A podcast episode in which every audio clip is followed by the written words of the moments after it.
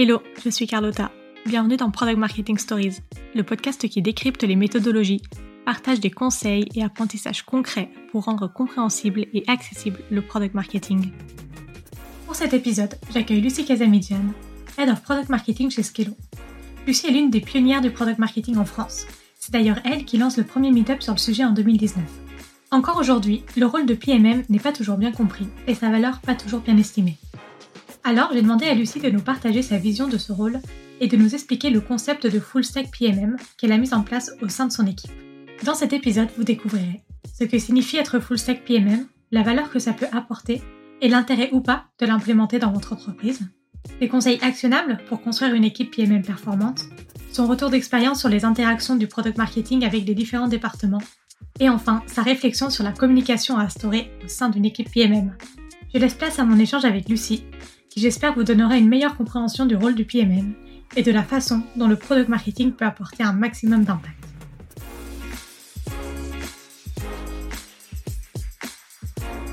Justement, toi, du coup, chez Skello, quand t'es arrivé, t'as dû créer from scratch un peu euh, toute ton équipe et du coup, c'est là où tu t'es dit, bon, bah voilà, comment je veux la constituer. Ou est-ce que euh, t'es arrivé, il y avait déjà des personnes et donc euh, t'as structuré avec une structure existante? Comment est-ce que tu l'as implémenté finalement, cette notion-là, vraiment pour être présent sur toute la chaîne de valeur et que, de ce que je comprends, que ça fonctionne super bien? Alors, euh, bah, c'est une très bonne question. Donc, euh, moi, quand je suis arrivée chez Scalo, donc il y a un an euh, maintenant, il y avait déjà Chloé qui était là depuis un an et demi, je crois. Déjà, ça faisait déjà un an et demi qu'elle était chez Scalo. Donc, c'était la première PMM de chez Scalo. Elle avait un rôle essentiellement sur cette phase aval, donc cette phase plus de go-to-market. C'était bah, lié à beaucoup de choses. Je pense c'est ce qu'elle savait faire de mieux. C'était vraiment son cœur d'expertise. Et après, bah, c'est vrai que quand on est seul PMM avec beaucoup d'interlocuteurs, beaucoup de missions, parce qu'elle avait aussi toute une partie enablement, on peut pas tout faire. Donc voilà. Donc c'est vrai qu'elle était essentiellement concentrée sur cette partie-là. Après, du coup, moi, quand je suis arrivée, bah, forcément, il y a toujours une petite phase d'analyse, de compréhension des enjeux, etc.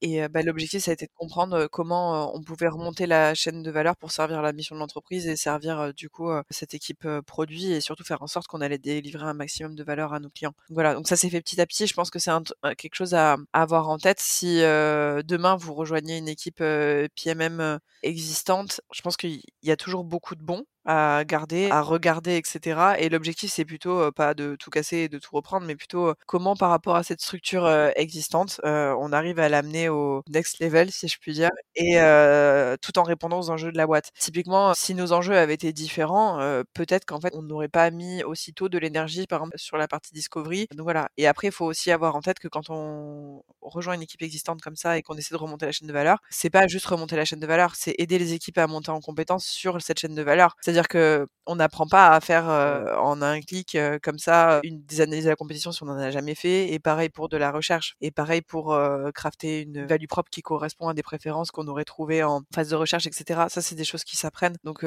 bien prendre le temps de former les équipes, de les accompagner dans cette montée en compétences et et ça se passera très bien. Ce qui est important, c'est de réussir à comprendre l'ensemble de la chaîne, comprendre tous les enjeux, et après on peut avoir des niveaux différents sur certains aspects du métier. Le tout, c'est de tout appréhender, de ne pas avoir peur d'y aller, de monter en compétence sur certains aspects, etc. De s'appuyer sur des relais qui sont eux experts, qui font partie de l'équipe. Donc voilà. Mais pour moi, la notion de full stack, elle est plutôt dans l'opération. Donc c'est-à-dire comment cette équipe, elle a de l'impact. Donc en fait, on a de l'impact sur l'ensemble de la chaîne. On aborde ces aspects-là. Après, dire que tout le monde est expert en tout, ce serait faux et prétentieux. Voilà, je pense qu'on peut choisir son domaine d'expertise, un peu son dada sur toute cette chaîne et toute cette multitude de choses à faire. Et après, bah, essayer de développer d'autres expertises, etc. Mais je pense que c'est aussi intéressant d'aller un peu bah, voir ce qui se passe plus en amont de la chaîne, plus en aval, etc. Avoir cette curiosité, justement, d'aller explorer l'entièreté de son métier. Mais ça dépend, en fait, la notion de full stack, elle dépend vraiment de s'il y a un intérêt pour ça aussi. Enfin, ce que je veux dire, c'est qu'il faut pas que potentiellement les personnes qui vont écouter ce podcast, qui font potentiellement que du go-to-market ou potentiellement que des de plan se disent oh là là bah en fait je suis pas un vrai PMM ou je sais pas quelque chose comme ça. C'est faux en fait. C'est-à-dire que en fait chaque aspect de ce métier là c'est vraiment une discipline PMM forte. La question c'est est-ce que ça a un intérêt pour la boîte ou pas d'aller aborder tous ces aspects là peut-être qu'en fait les problématiques autour de l'offre bah ça va peut-être plus être tiré par la strate dans certaines boîtes pareil sur l'analyse de la compétition peut-être que c'est pas le PMM qui fait ça que c'est quelqu'un d'autre ça dépend de beaucoup de choses bah, du niveau de seniorité du rôle de la mission etc le tout c'est que quelqu'un le fasse Merci d'avoir écouté cet épisode jusqu'au bout. Si l'épisode t'a plu, n'hésite pas à le partager sur LinkedIn en me taguant. Tu peux aussi me soutenir en laissant un avis 5 étoiles sur Apple Podcast et me laisser un commentaire. Ton aide est précieuse pour m'aider à faire connaître Product Marketing Stories et aussi m'encourager à créer davantage de contenu. Alors merci